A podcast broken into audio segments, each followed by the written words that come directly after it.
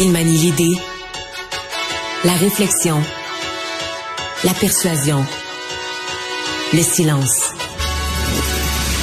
Mario Dumont. Informé, cultivé, rigoureux. Il n'est jamais à court d'arguments.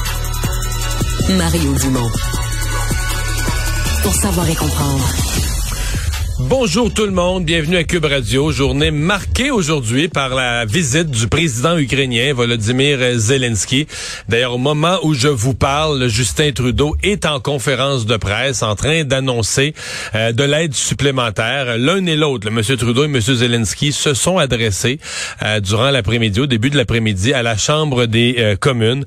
Mais là, c'est une adresse, la conférence de presse, une annonce à la presse. C'est 650 millions que le gouvernement canadien ajoute euh, à l'aide à l'Ukraine, aide militaire à l'Ukraine, 650 millions de plus sur les trois euh, prochaines années. Remarquez que quand on regarde l'aide financière, l'aide militaire, les prêts, euh, on dit c'est environ, chiffrons, le 9 milliards que le gouvernement du Canada jusqu'à maintenant a offert en aide à l'Ukraine.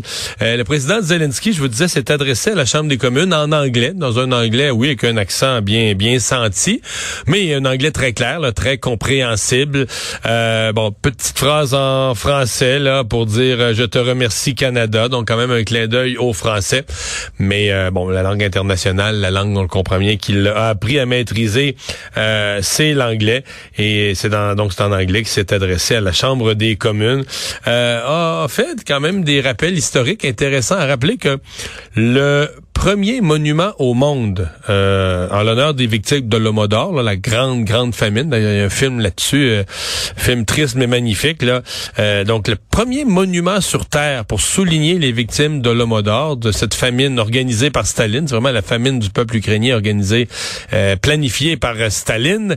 Ben, c'est au Canada. Il n'y avait pas de monument parce que l'Ukraine était toujours sous contrôle soviétique, donc il n'y avait pas de monument en Ukraine pour souligner la tragédie.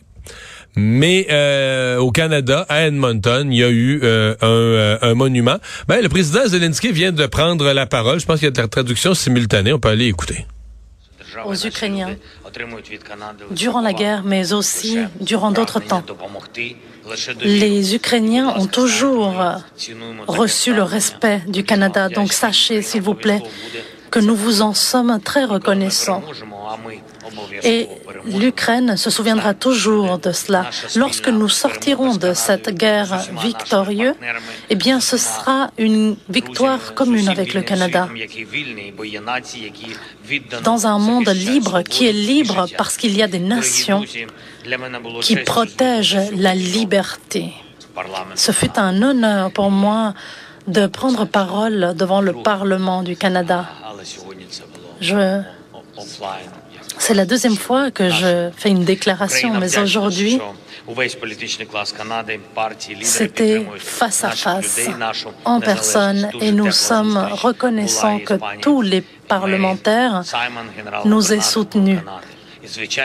Nous avons également eu... Ah voilà pour le président Zelensky. On retournera peut-être entendre des extraits de cette conférence de presse, entre autres si M. Trudeau, euh, euh, parce que bon, évidemment, à Ottawa, on, on, fluctue entre l'anglais et le euh, français. On va d'un à l'autre. J'allais vous dire les annonces. Donc oui, le gouvernement canadien a annoncé 650 millions d'aides supplémentaires. L'autre annonce qu'ils avaient à formuler, c'est un traité de libre-échange entre le Canada et l'Ukraine. Bon, restons calmes pour l'instant. On s'entend que l'économie ukrainienne, une économie d'un pays en guerre, c'est pas, euh, c'est pas disons que pas impossible de faire du libre échange, mais c'est pas une période commercialement forte. Mais euh, j'ai l'impression qu'on pense déjà à l'après, où l'Ukraine aura besoin de partenaires économiques forts. D'ailleurs, l'Ukraine veut avoir veut faire partie de l'Union européenne, mais aura besoin de partenaires économiques forts. Et où le Canada, il y aura, écoutez, il y aura une reconstruction à faire. Là des milliards, des milliards et des milliards. Et quand on dit reconstruction, c'est pas qu'on veut être profiteur puis dire les entreprises canadiennes vont aller profiter de la reconstruction, mais en même temps, d'une certaine façon, oui, il, faut faire d'une pierre deux coups, là, participer à l'effort de reconstruction de l'Ukraine. Et ben oui, euh, si les entreprises, quand il faudra réparer des barrages, des infrastructures, euh, il y a de la compétence, il y a de l'expertise, il y a des entreprises au Québec, au Canada qui peuvent faire ce genre de travail-là. Et oui, qui vont aller euh, quoi faire des affaires en, Ukraine au moment où la reconstruction sera nécessaire. C'est gagnant-gagnant. L'Ukraine aura besoin d'entreprises solides et compétentes pour faire la reconstruction. Et ben nous, nos entreprises pourraient aller y travailler. Donc c'est une, je pense que c'est déjà dans l'après qu'on commence à penser aujourd'hui. Ceci dit, dans l'après, L'après implique toujours que cette guerre finisse. Et moi, quand je pense à la, visite du président ukrainien, son message est fort. Il l'a redit, il l'a redit aujourd'hui à quel point euh, la, démocratie doit gagner, la justice doit gagner, un agresseur euh, despote comme Poutine ne peut pas gagner. Et c'est le message qu'on doit. Évidemment, c'est le message que nous on doit retenir. Mais il faudrait euh, se mettre la tête dans le sable pour ne pas voir que dans la population, puis je parle pas juste de la population du Canada, c'est aussi vrai en Europe, c'est aussi vrai aux États-Unis. Il y a une fatigue. Tu sais, le temps devient un ennemi de l'Ukraine. Euh, la Russie est l'ennemi numéro un de l'Ukraine, mais le temps devient un ennemi de l'Ukraine parce que avec le temps vient une espèce d'essoufflement, une espèce de fatigue. Je pourrais commencer par nous-mêmes, les médias. on parlait de l'Ukraine tous les jours à une époque, puis la guerre est encore là, mais on peut pas redire. Tu sais, la guerre évolue très lentement. Euh, la contre-offensive ukrainienne on pensait que ça allait avancer plus vite que ça. Et ça avance, là encore. on dit que l'Ukraine a franchi une ligne importante la nuit passée. Donc, oui, la, contre-offensive ukrainienne, il regagne du terrain. Mais, au rythme où il regagne, euh, la guerre sera pas finie cette année, là, on se comprend. Ça, serait très, très long.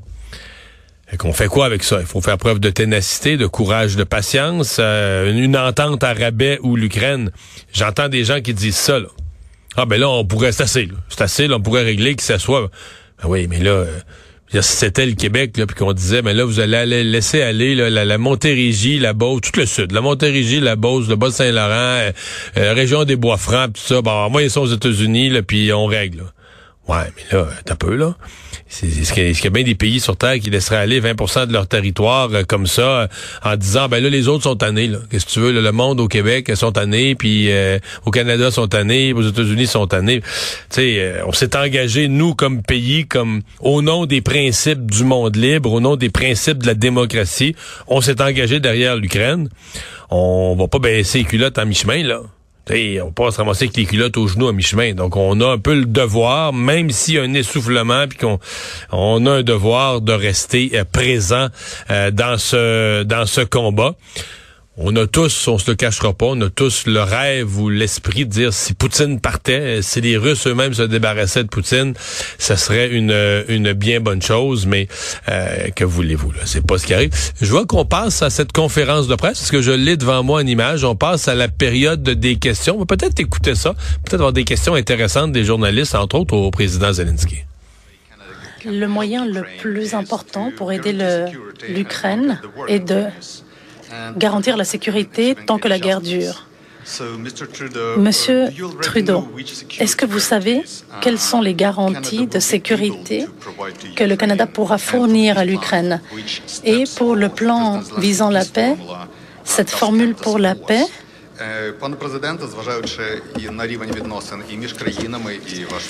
Concernant la coopération et votre je comprends que c'est une question d'un média ukrainien là, qui s'adresse, je crois, si je ne m'abuse, à M. Trudeau. Le soutien du Canada pour la euh, formule pour la paix. Merci beaucoup. En ce qui concerne les garanties de sécurité, le Canada annonce un soutien multiannuel qui est l'incarnation de ce que nous avons dit, la concrétisation plutôt de ce que nous avons dit, c'est-à-dire que le Canada est solidaire envers l'Ukraine, quelles qu'en soient les mesures et aussi longtemps que cela soit nécessaire. Le Canada et l'Ukraine ont une amitié historique. Volodymyr et moi-même sommes des amis, mais ce n'est pas seulement pour cela. C'est ce qu'il faut faire. L'Ukraine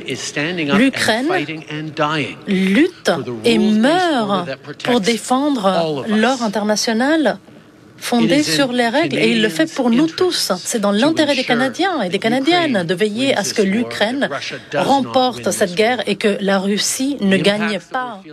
Ah voilà, Justin Trudeau qui rappelle donc en réponse à cette question d'un média ukrainien qui rappelle le pourquoi de cette guerre.